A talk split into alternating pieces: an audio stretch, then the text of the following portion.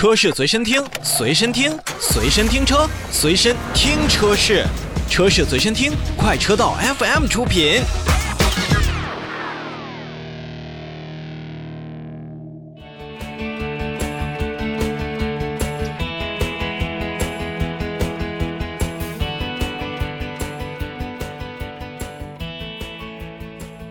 时间进入九月，咱们车辆的这种召回的活动呢，也是逐渐开始增多了起来。那么今天呢，要跟大家介绍多组的召回信息，大家也要努力的去分辨一下，好好看看自己的车辆是不是在召回范围之列。如果是在的话，那么赶紧联系相应的授权经销商，或者说是直接到 4S 店来进行处理。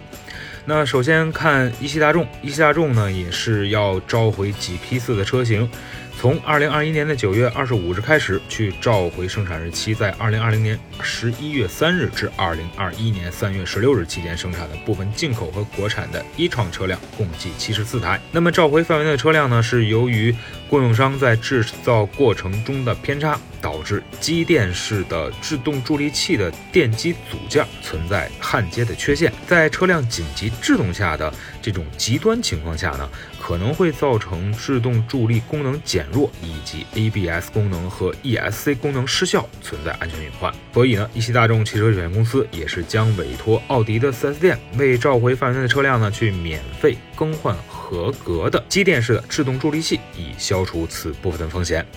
那此外呢？就是要同样在九月二十五日开始去召回生产日期在一九九七年五月十五日至二零零一年六月一日期间生产的部分进口的 A 四、A 六、A 八 TT 车型，共计一千一百五十七辆，隔的时间比较长了，不知道这些车型有没有再继续街上跑的车辆了啊？本次召回范围内的车辆呢，是由于供应商的制造缺陷，导致是驾驶员安全气囊的气体发生器密封不足。有可能呢会有湿气侵入的这样的风险，进而呢就会导致车辆发生碰撞事故时候。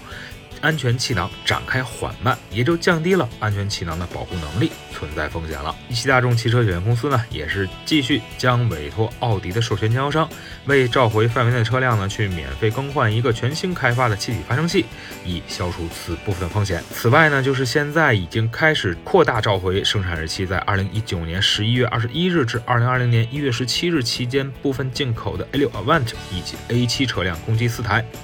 那么这回扩大召回的车辆呢，也是制造的过程当中供应商的问题。那仪表盘上的副驾驶的前气囊盖板的弱化线并没有完全弱化，所以呢，在车辆发生碰撞事故的时候，就可能导致。副驾驶的前气囊不能完全展开，极端情况下可能会导致气囊在弹出的时候有异物弹出，也是存在风险的。所以呢，这一部分去检查这种副驾驾驶的这种仪表，包括副驾驶前气囊盖板的弱化线的位置的一个切割情况。如果没有切割，或者说是没有完全切割，则将按照维修的指导进行切割，以确保车辆如果真发生事故了，安全气囊可以完全展开来保护我们的成员。好，这一部分的车辆虽然都不是数量很多，分别再加在一起呢，也就是一千两百台再多一点点，但实际上呢，安全包括一些驾驶方面的问题还是会存在的，所以还是